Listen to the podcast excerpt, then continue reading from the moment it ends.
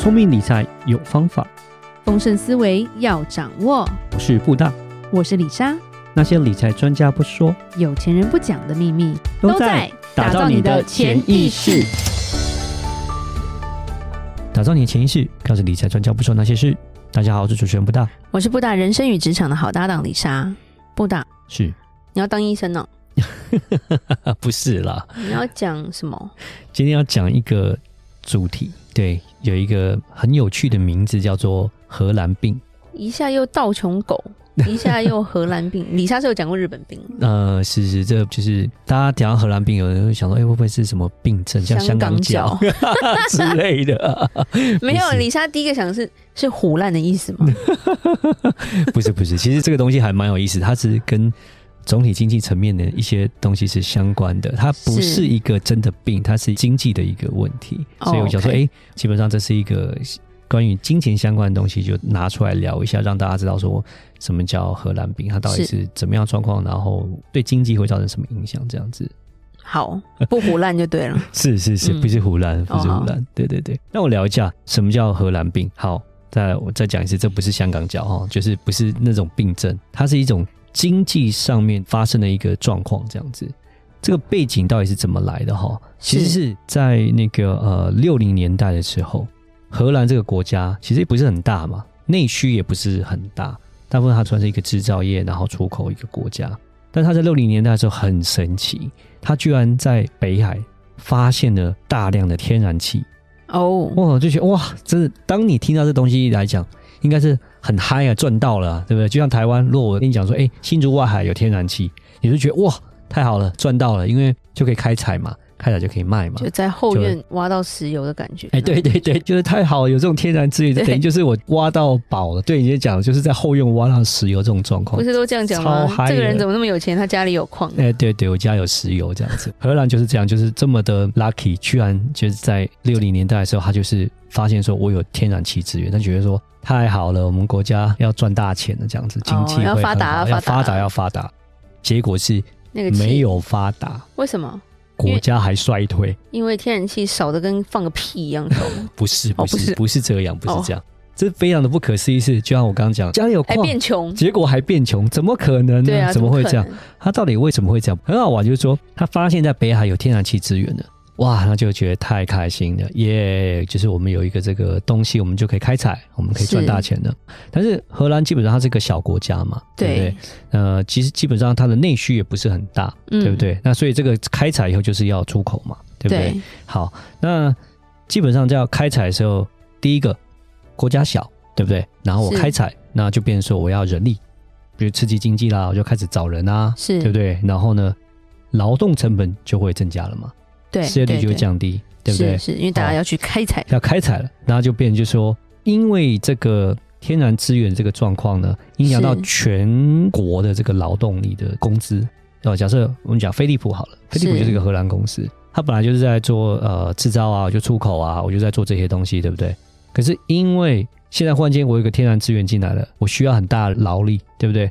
那就变成说我人就从这些制造业拿走。对，也会影响到啊，因为当然就是说，哎，我这边我需要人力嘛，啊，人不够的时候，我就要加钱请人嘛，对不对？是，他加钱请人呢，菲利普会说，那可是我也要人力啊，我也要继续做，开采是你政府的问题嘛，是我这边我也要留人，我要来做我原来的事业，对。可是你这样会变相去挤压到说，变得劳力成本要增加了，嗯，对啊，因为人就是这么多，对不对？对，然后呢，他那边赚的钱多，好，他说这边可以派五万块。大家就往那边跑了啊！我飞利浦没人，就变成说我也要五万块，或是 even 要六万，我才可以让你留在飞利浦。是，所以它变相去第一个是挤压到这个劳动成本，让荷兰的这整个劳动成本就提高了。再来就是说第二个，因为它开始出口了嘛，哇，就开始赚钱了，对不对？赚钱之后呢，就会有所谓这叫贸易顺差，因为我出口的多了，我一直赚钱，一直赚钱，我一直出口，一直出口。贸易顺差的状况是什么？造成结果就是我的荷兰币升值了。荷兰币升值之后，又造成什么结果？我们刚刚讲，它它荷兰本来就内需比较少的一个状况，它大部分都是靠出口。嗯、是，那你这天然气你卖的好，你出口多赚钱了，可是我荷兰币就增值，增值之后，我的其他制造业我变成苦哈哈了，飞利浦就变啊，那你荷兰币升值，我的成本全部都增加了。对，增加之后大家都不跟我买了，我去别的国家买，我不要跟荷兰买，因为你这个荷兰币增值太贵了嘛。嗯、对啊，我就去别的国家买。变成说他又去挤压到其他的制造业，国内市场的制造业了。对制造业，然后变成说他们又觉得哇，我我这样生意又变差了。是，再来荷兰币这整个升值之后呢，荷兰生活的人就有一个状况了。如果假设他的东西是进口。嗯，荷兰边也不是一个什么所谓的这种天然资源很多的，它也是蛮多都是仰赖进口。然后呢，国内的制造业他们会有一波的一个受伤，就是说，假设他们国内制造，他们本来有些商品他们是卖给国内的客户的，OK，然后呢，现在呢，因为荷兰币增值之后呢。国外东西变便宜了，对对，那就买国外的，我不要买国内的啦。我就买舶来品，我就不要买 Made in 荷兰的了。荷兰人就觉得这样子啊，因为我不支持国货了，对啊，就开始不支持，因为国外的东西变便宜了，因为我荷兰币升值了嘛，对，对，那国内成本反而变高了，那变成说我舶来品还比国内的还要来的便宜。对，哎，那其实国外舶来品有些也很很好，很不错啊。我为什么一定要买荷兰的生产的？所以这样子又变相去让这个国内的他们的本身的制造业又再打击一次，挤压一次，对，对然后就变得很惨。那搞到最后，这一个天然气好像天上掉下来要赚大钱的，搞到最后并没有真正赚到大钱，反而他们的其他的传统产业这些制造业打趴了，趴了对，反而是赔钱。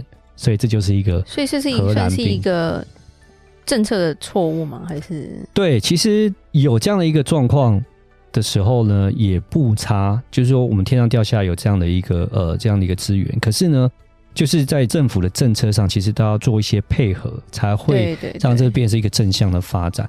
其实不只是荷兰，它有这样的一个荷兰病。过去在十五世纪的时候，在西班牙。其实他们也有类似这样的状况。西班牙那时候在征服那个南美洲，打败了玛雅人，他们拿到了一个银矿。那个是外星人的东西啊。Anyway，是也不是？Anyway，对玛雅人他们对就是呀，有点那个非常的神秘这样子。但是最重点是他们拿到了银矿。对，哇，被诅咒。也不是被诅咒，反正主要来讲就跟荷兰一样，就是天上掉下来的财富啦，哇，赚翻了！我现在有银矿，我靠，我就是赚翻了这样子，我直接就是挖矿这样，我就一堆钱。对，那他们变成一个全世界最富有的国家啦，太开心了，我就钱太多了，我就是一直挖矿，然后练练练成银，然后我就是直接这样子用这个，就是当做是钱，我就可以撒出去给大家这样子。是，那西班牙呢？那时候超级有钱，因为他有银矿，是所以呢，他就把这些大把的银子哦。就开始像德国啦，像英国啦，我就去买买买买买，因为我有钱，我就一直买买买买买，对对对，好爽这样子。钱有花完那一天吧？对，第一个钱有花完那天，然后第二个是英国跟德国，他们就因为有这样的一个需求，他们就开始培植他们的制造业。对，他们就开始哎，要怎么样子卖更多给西班牙，然后让他们的产业越来越蓬勃，然后效率越来越好，品质越来越高。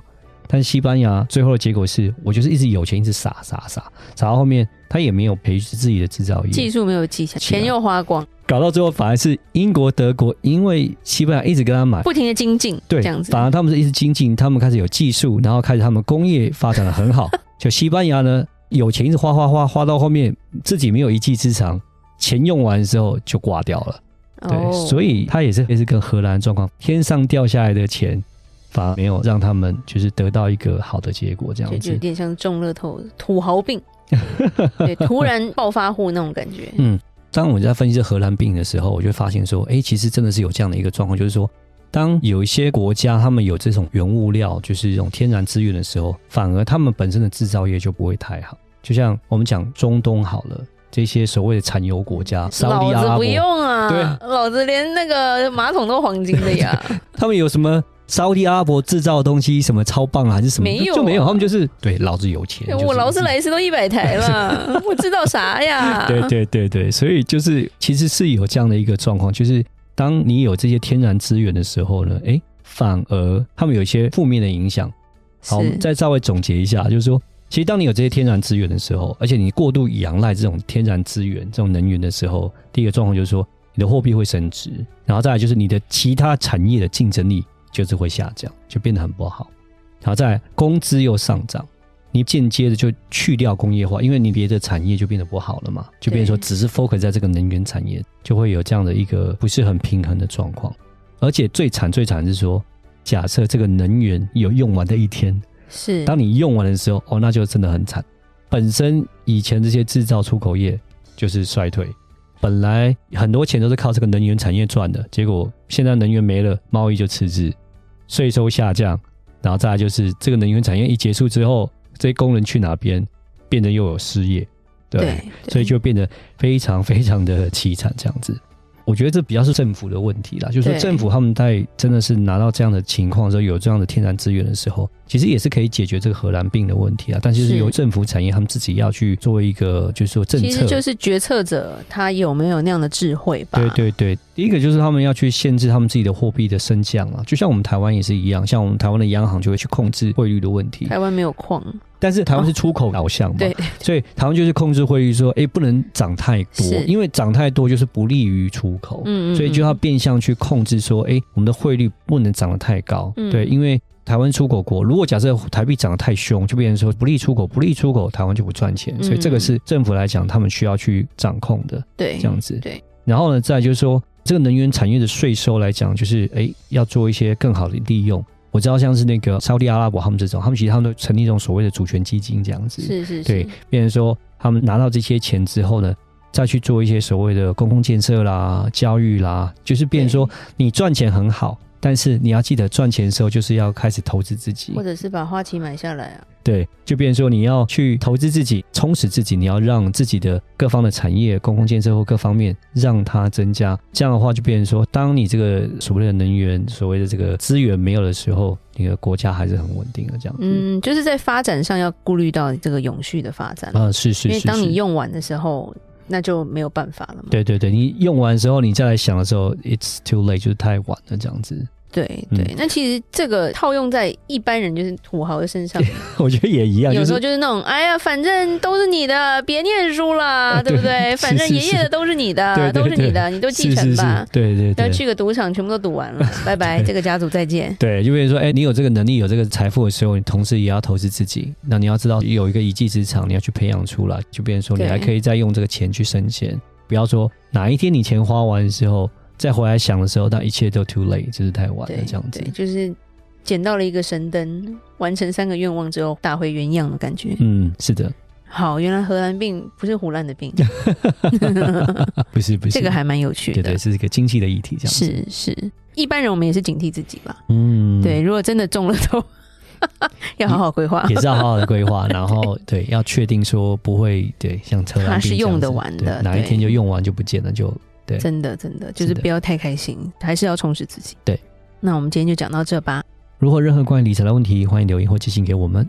如果你对于我们小资族的福利有兴趣，要加入我们的社团，也不要害羞，私讯理查问问题哦。然后我们也会不定期的更新很多理财的概念跟一些财务规划的概念，打造你的潜意识，让你谈钱不再伤感情。我是布大，我是李莎，我们下次见，拜拜。拜拜。